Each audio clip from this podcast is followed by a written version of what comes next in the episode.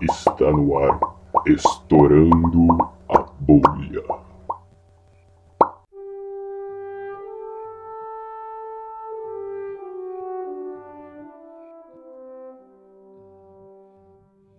É, vamos começar agora na segunda parte, né? Um pouquinho, um pouquinho mais dentro, enfim, do que a gente dessas notícias que Da que pauta com- quente. É. das- da fritação de cabeça e soco na nuca. Que a internet vem trazendo pra gente. Ah, é. Que A foram essas ondas mesmo, né? gravitacionais, né? O que é ondas gravitacionais? Mas antes de abordar ela, a gente vai tentar mais uma vez trazer para o nosso universo. Na verdade, é o nosso universo, né? Mas enfim. É, o que é um espaço-tempo? Espaço-tempo, eu vou fazer, falar de uma maneira bastante geral. Assim. A importância do espaço-tempo é que ele é literalmente ele é o palco no qual tudo acontece no universo. O espaço-tempo é o grande palco cósmico no qual tudo acontece.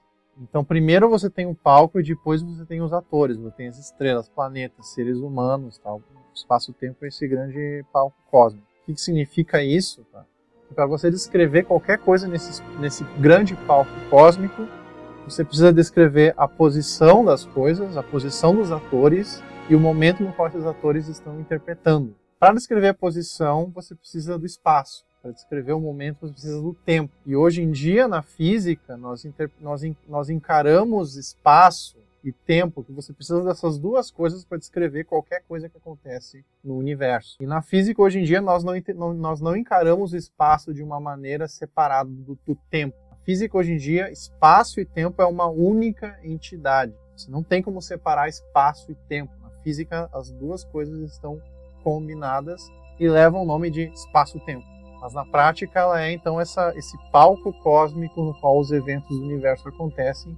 É o palco cósmico que nós interpretamos as coisas que acontecem no universo. Então, basicamente, quando você quer saber a posição de algum astro e de alguma coisa, você, precisa saber Onde no quando- espaço-tempo. quando ele estava, para depois saber a posição exata dele, Sim. basicamente.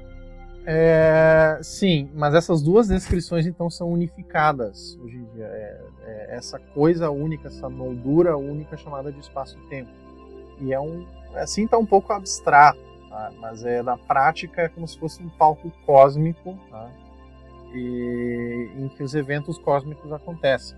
Só que então o que acontece é que até cerca de 100 anos atrás, antes de Einstein, quem ditava as, as regras na física era o Newton. E de acordo com Newton, esse palco cósmico chamado de espaço-tempo, ele era uma moldura absolutamente rígida e imutável e absoluta. Então, para Newton, esse espaço-tempo, essa, esse palco cósmico, ele era um palco absolutamente rígido e absolutamente imutável. E o que a grande uma das grandes contribuições que o Einstein fez quando ele reescreveu a Enciclopédia da Gravidade, a Teoria da Rel- da Relatividade Geral, é que ele nos mostrou que esse palco chamado espaço-tempo, ele não é rígido e imutável, ele pode ser deformado, ele é flexível. tá? É como se você imaginasse os, os atores, aí, as estrelas e buracos negros dançando nesse, nesse, nesse palco cósmico. Para Newton, o palco ele era absolutamente rígido, tá? enquanto que o Einstein se deu conta que esse palco ele é deformado pela presença dos atores. Ou seja, o espaço-tempo ele é deformado pela presença de estrelas, buracos negros, pela presença de massa de uma maneira geral.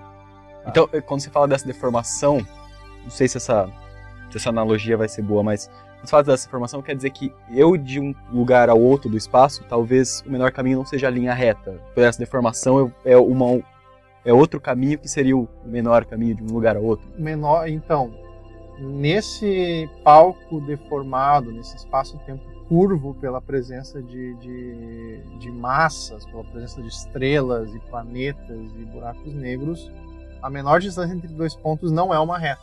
Uhum. E isso foi uma das, uma das dificuldades que o Einstein teve há 100 anos atrás, quando ele estava tentando fazer uma descrição matemática desse palco curvado do, da, da nova visão de gravidade. Porque retas são fáceis de você desenhar Uhum. e você calcular. Agora, dois pontos, né? é, Agora, você, quando você curva as coisas, você também curva a nossa compreensão. Tá? Você, você dificulta as coisas. É, até agora, talvez esteja um pouco abstrato o que eu estou falando, mas na maneira, assim, eu, eu tenho que usar analogias, tá? porque É, é- essa teoria de gravitação que o Einstein escreveu, né, na qual o espaço-tempo ele é curvo pela presença de massas, ela é complicada, tá, pessoal? Para você entender essa teoria, você tem que estudar alguns anos de física e ah, de física e astrofísica até você ter uma maturidade intelectual para conseguir entender teoria- essa teoria. E meio que se entregar pra essa loucura de querer entender essa teoria em si, Sim, né? mas ela é belíssima. É, tá? sim, Essa sim. teoria, ela é. não, isso não sou nem eu que estou falando. Eu concordo, eu concordo com essas pessoas. Mas é consenso que a teoria da relatividade geral é uma das teorias mais belas já produzidas pelo intelecto. Hum. A teoria de Einstein é, uma das- é uma- é um dos arcabouços teóricos mais belos e autoconsistentes já produzidos pela mente humana. Não, você não vai encontrar uma pessoa que entende relatividade e fala que é feia e que é horrível. Muito se ela se se a pessoa disser que é feia, ela não entendeu a É. relatividade. Então tá no mesmo patamar de, por exemplo, as obras do Shakespeare ou as grandes produções de poesia e literária, tá? A teoria da relatividade geral tá lá de batendo de Hum. frente a frente, com a diferença que ela tem aplicações práticas para nossa compreensão do universo. Por exemplo, se não fosse a teoria da relatividade geral, o Google Maps nos seus celulares seria inútil, porque o GPS leva em conta contribuições da teoria da relatividade geral para funcionar. tá? Isso aí está codificado lá no circuito do, do- do- no programinha do GPS. Sem a teoria de Einstein, o GPS seria inútil.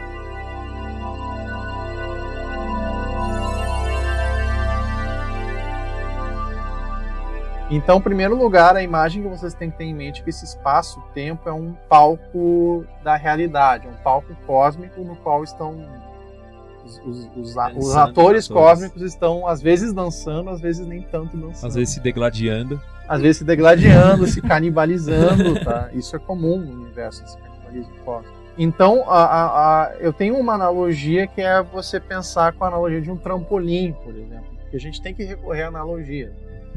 Então, se você pensar, você pensa então uma região do espaço que não tem nenhuma estrela, nenhum planeta, nenhum buraco negro, por exemplo. Tá? Agora você pensa, representa essa região do espaço por um trampolim. Na sua cabeça imagina que isso é um trampolim. tá? Então, sem a sem nenhum astro lá, imagina que esse trampolim não tem nenhuma pessoa lá. Então o trampolim ele fica reto, fica reto e tá lá retão, rígido. Agora quando alguém sobe no trampolim, tá, ele se entorta. E, e uma coisa muito parecida acontece quando você coloca um astro no espaço, ele entorta o espaço-tempo. Ele deforma, só que eu estou usando essa analogia para tentar explicar uma coisa que é um pouquinho mais Uhum. sutil. Mas é uma essa, essa curvatura é semelhante à curvatura que um trampolim sofre quando uma pessoa sobe em cima do trampolim. É que, é que nessa analogia é, ela parece que é, é unidimensional, né? É, E na realidade ela é tridimensional, a- essa a- deformação. A, falha dessa analogia é que, é, é que o trampolim é uma coisa bastante palpável, Palpável. que você enxerga lá, tá lá no espaço, enquanto que o espaço-tempo nós estamos dentro do espaço-tempo. E aí ele. Então, uma, o espaço-tempo ele tem quatro dimensões. tá? Não- não- Vocês, não sei se todo mundo que está escutando aqui sabe, pessoal, mas nós vivemos em quatro dimensões. Três dimensões espaciais, para os lados, para frente, para trás e para cima, para baixo. E o tempo é uma quarta dimensão. Que você pode, da, da maneira como os físicos tratam, ela é física, ela é uma dimensão É uma dimensão. a gente tempo está- é uma dimensão Na realidade, a física, gente está sim. se deslocando na direção do tempo agora, nesse Sim, exato nós momento. estamos navegando nessa direção tempo para o futuro. Uhum. Só que aqui começa, nós começamos então a ficar a conversa mais, Mais- um pouquinho mais mais, abstrata. É. Mas então aí que tá a dificuldade de transportar essa analogia do trampolim. Então, trazendo um pouquinho para a analogia da trampolim, tentando traduzir um pouco, é como Tá. se subisse um cara em cima do trampolim, Uhum, ele deformasse para baixo, uhum. e se tivesse um espectador embaixo, ele estaria deformado para cima, com um cara em cima dele. Então você já acabou de chegar numa das falhas da analogia. Então, essa seria, Porque esse seria o problema. baixo, que é a curvatura que eu estou representando um trampolim, essa coisa acontece em quatro dimensões É, no espaço-tempo. aí que é o problema. Aí que é o O problema. cara do- na direita, o trampolim teria que estar pra esquerda e. Isso, Sim. e é por isso que para entender mesmo complexo. essa analogia, você tem que trabalhar com as equações, que nada mais são do que uma partitura musical para entender a teoria. A- As equações da física é uma grande são como se fossem partituras musicais. O instrumento é a realidade. tá? Olha, que- não é um ukulele. Nossa, Não isso é um ukulele, tá? Mas se você estudar as equações, se você, se você aprender a ler essa partitura da física, tudo faz sentido. Tá? E a curvatura vai, você vai entender o que é essa curvatura. Nossa, eu não vejo a hora de sentir assim com Física 3 também. Vai demorar um pouquinho. E aí, surgindo desse assunto, assim, ah, a- foi a realidade geral, não, não, a, não a restrita que trouxe isso à tona, Uhum. que, de- que ele meio que fez um boom na nossa cabeça sobre o que é a gravidade em si. Porque até então se tratava a gravidade como uma força, diretamente falando, igual cargas que se repelem ou se atraem. A gravidade era tudo que tem massa, se atrai, Uhum. por- dividido pela distância ao quadrado e uma constante lá gravitacional. E só que aí ele- a teoria da, da relatividade geral veio e fala que a gravidade é uma deformação no espaço-tempo. Será que tem como a gente entender isso com as poucas ferramentas que a gente conseguiu ver agora do, do que é espaço-tempo? Ou não? É muito complicado. O que, que é válido, afinal, né? Einstein, Newton, os dois, sei lá. Nós estávamos falando até agora, como você bem mencionou, é, a gravidade, hoje em dia, a nossa visão moderna, nem é tão moderna assim a nossa visão de gravidade hoje em dia, porque ela já tem 100 anos de idade. Mas a gravidade, ela não é mais vista como uma força. Gravidade, ela é vista com a- essa própria deformação desse espaço-tempo. Isso é a gravidade. Se, ou seja, na, na- na analogia do trampolim, se ele está reto, se o espaço-tempo está sem nenhuma massa, o trampolim está reto, não tem gravidade. Agora você coloca um astro lá, ele deforma o espaço-tempo, curva o trampolim né, na analogia. Isso, essa curvatura é a gravidade física, é a visão da gravidade. Para você entender isso aí, para você entender isso aí, você pode tentar fazer uma visualização intuitiva disso recorrendo ao YouTube. Se você tem vários vídeos de experimentos no YouTube e é possível fazer isso de uma maneira relativamente simples, que é você é, você pegar uma, pode ser até ser uma meia calça ou uma, Uma lona, lycra. uma lycra ou um, um elástico, uma membrana elástica aí? E você estica essa membrana elástica. E isso então corresponderia a um espaço-tempo sem Ao Sim. trampolim sem ninguém. a um trampolim sem ninguém. E daí você larga uma, alguma bola pesada lá, um pezinho, sei lá, e ele vai curvar essa, li, essa lycra ou esse, essa meia calça, sei lá que material você vai usar. E isso, isso vocês encontram no YouTube. Tá? Dá para encontrar, pessoas já fizeram esse tipo de coisa no- é, e filmaram e colocaram no YouTube. E então, se você pegar e daí largar bolinhas tá, a- a- nessa lona, elas vão seguir trajetórias que, se você olhar, vão ser parecidas com trajetórias que os planetas seguem ao redor do Sol. Se, essa- se esse peso maior representar o Sol, e você largar bolinhas mais levezinhas, tá, nessa lona deformada pela bola maior, vai ser muito parecido com o movimento dos planetas ao redor do Sol. E da mesma forma que se, se tiver, por exemplo, uma bolinha fazendo o, o buraco, na, a deformação na lona, e eu pegar outra bolinha e deixar ela cair em direção da, da bola maior. Isso, é, é- somos nós na Terra, na realidade. né? Isso, exatamente. exatamente. Bom, agora a gente já tendo uma noção do que é essa deformação do espaço-tempo, que é a gravidade, mais ou menos o que é o espaço-tempo, aí vem a bomba, que foi a tal das ondas gravitacionais, que acaba sendo uma onda que se propaga nessa no espaço-tempo em si, enfim. Explica pra gente melhor Essa o que, que é.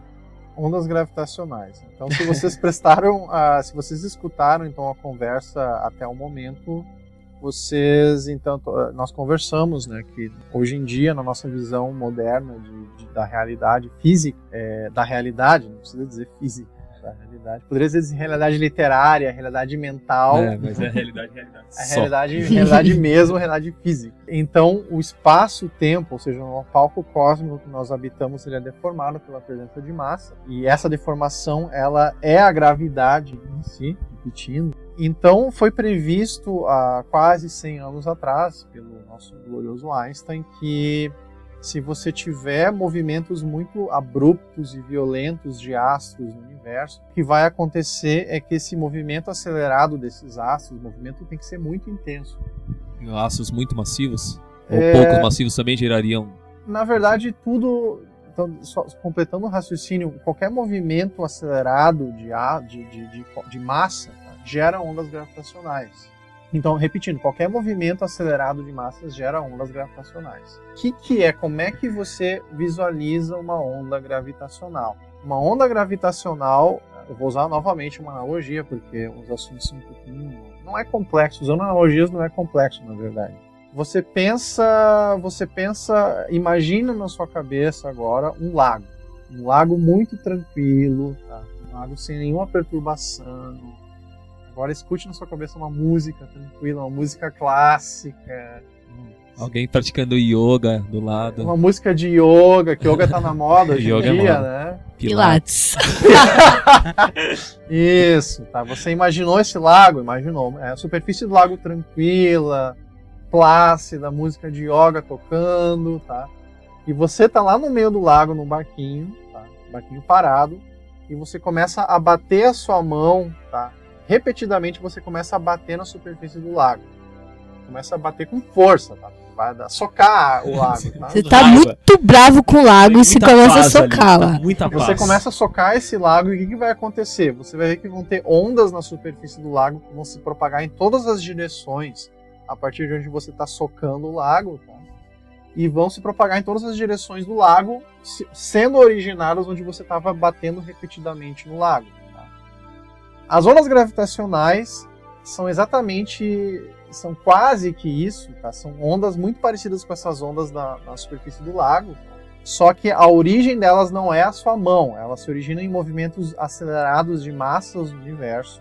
Então essas ondas elas surgem nesse movimento, tá?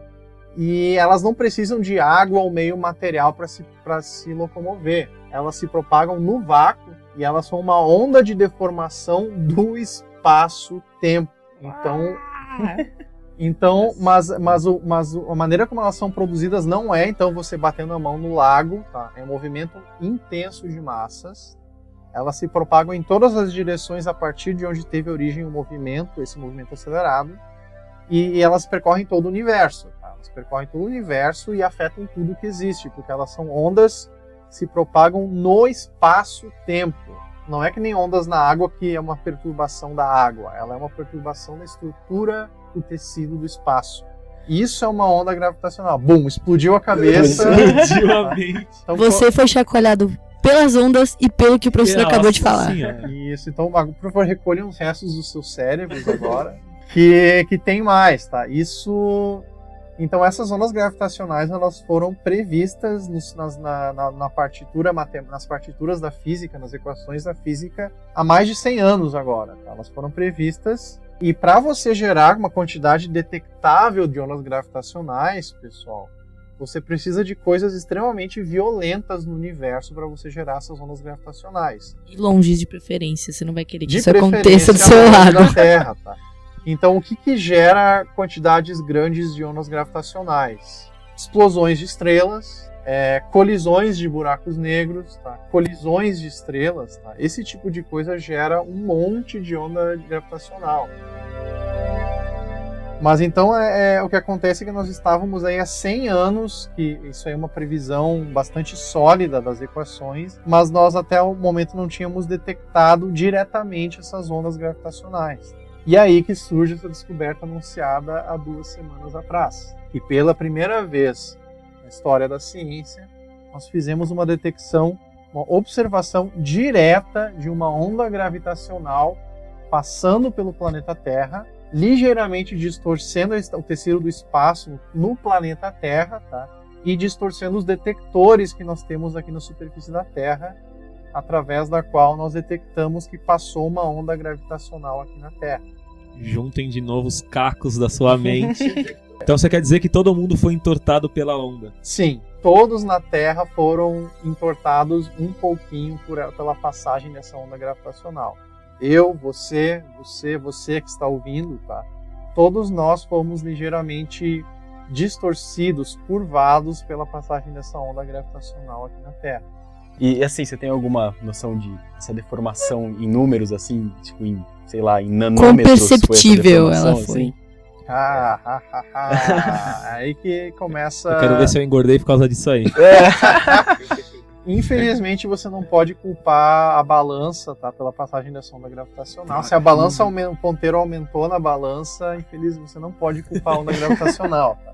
Essa onda gravitacional em particular que foi detectada e que vai, é, na minha opinião, o mais incrível ainda está por vir, tá? Porque esse é o começo de uma revolução na astronomia, essa observação dessa onda gravitacional. Ela foi criada, ela, a, a, a origem dessa onda gravitacional aconteceu a cerca de um bilhão de anos-luz de distância.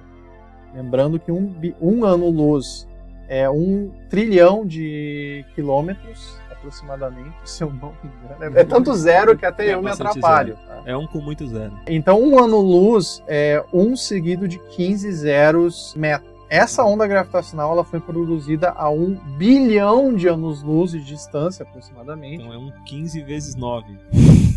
Algo é 1 a sim, 15 no- sim. zeros vezes Sim. mais 9 zeros. E ela demorou. Ela foi produzida um bilhão de anos atrás.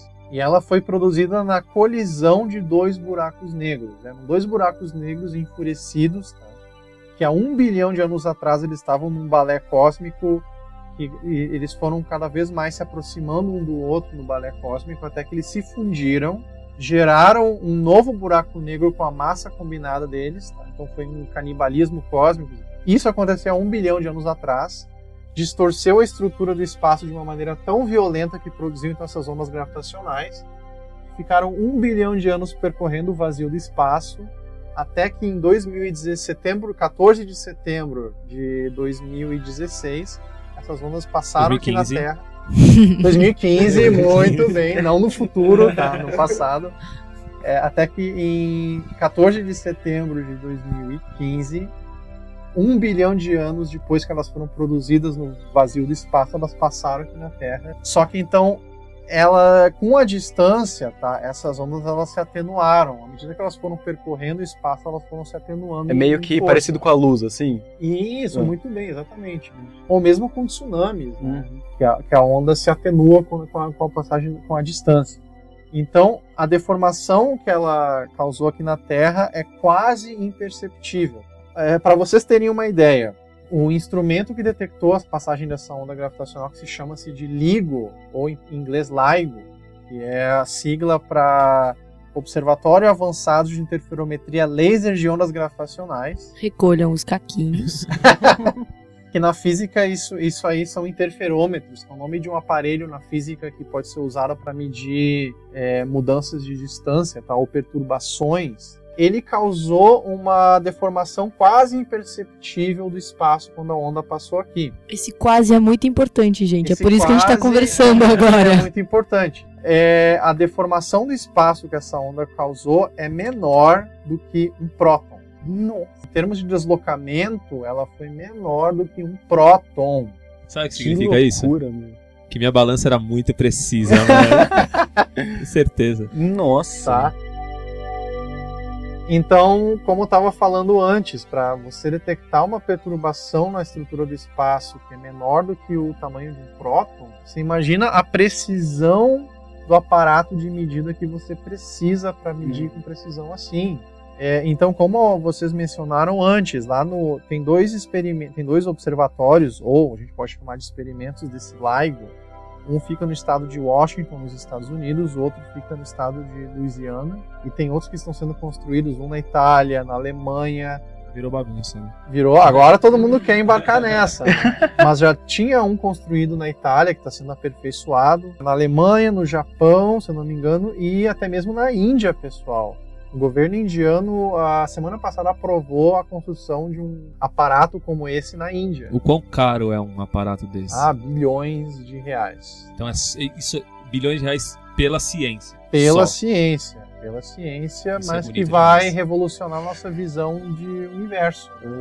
É, a, a, Para vocês terem uma ideia, a precisão desse instrumento é tão grande que eles têm que filtrar todas as interferências que afetam, vibrações que afetam lá o, o, o laboratório. Então, por exemplo, caminhões passando a dezenas de quilômetros do, do laboratório eles detectam lá nesse instrumento. O caminhar de uma Terremoto, pessoa, né? então. O caminhar de uma pessoa afeta lá, as correntes elétricas dos aparelhos afetam lá o instrumento.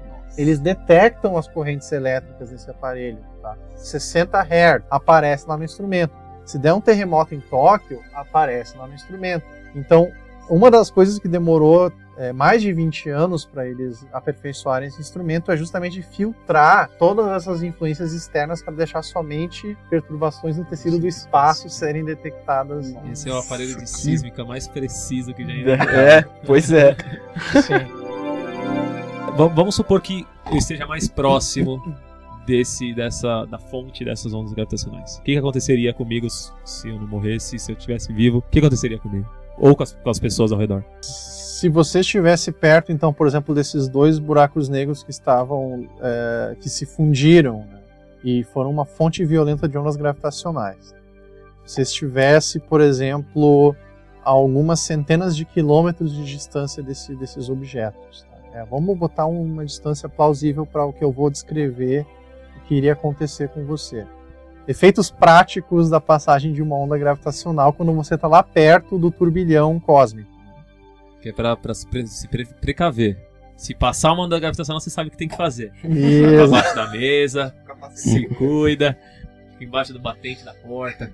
Então eu sinto muito, mas não haveria maneira de você se proteger de uma onda gravitacional. Tá? Não haveria, não adianta, não adianta ter um capacete, não adianta se ir dentro de uma, uma câmara de chumbo, é, botar um colete à prova de balas, botar protetor solar fator um bilhão.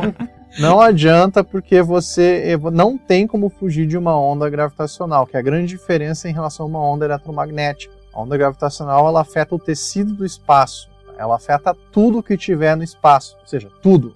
Tá? Ou seja, você. Ou seja, você. Tá? Só tudo. Então, então, se você tivesse, por exemplo, a 100 km de distância desses, desse, dessa fusão de buracos negros, você iria ver uma coisa extremamente bizarra acontecer. Você iria ver que tudo ao seu redor está começando a vibrar de uma maneira extremamente. É como se fosse um terremoto tá? que afeta todo, tudo que existe, que está ao seu redor. Normalmente, quando passa um terremoto, e não sei se você, quem aqui que já viveu um terremoto mas é uma coisa horrível, uma coisa desesperadora, tá? Mas é só você sair do chão que você, pronto, é. passou o terremoto. Agora, uma onda gravitacional violenta, ela é um terremoto que afeta tudo que existe, tá? Então não tem como se proteger, tá? Ela, é, nesse caso, a 100 km de distância desse evento, esse terremoto gravitacional ele vai ser tão violento que ele vai arrebentar todos os ossos do seu corpo, ele vai esquartejar a carne, fazer você explodir e você vai, sinto muito, mas você vai morrer. Que delicinha. Tá? Desculpa lhe informar, mas. É, então, uma maneira, assim, a, a maneira, a, novamente, a, eu gosto de analogias, tá, pessoal? Ela, analogias, elas são poderosas. Às vezes elas são um pouquinho errôneas, mas é, às vezes são a melhor alternativa que nós temos. Vocês sabem aqueles João bobo de posto de gasolina? Nossa, eu tô, tô imaginando. Isso, agora imagina uma. Ah, imagina aquele tipo de perturbação de, de, de, de, vibração, mas tão violenta que arrebenta o seu corpo e destrói seus ossos e lhe, lhe mata essencialmente. É basicamente isso que uma onda gravitacional violenta vai causar, mas não somente em você, mas em tudo que está ao seu redor. Se você estiver perto do evento. Se você estiver perto do evento cataclísmico cósmico que produziu as ondas gravitacionais. A gente já vejo, daqui a dois anos vai ter aqueles filmes de terror com onda gravitacional agora. Beleza, descobrimos. Isso foi fantástico, o pessoal aplaudiu, a ciência entrou em choque, os astrônomos choraram, foi um negócio mágico. O quão importante foi isso?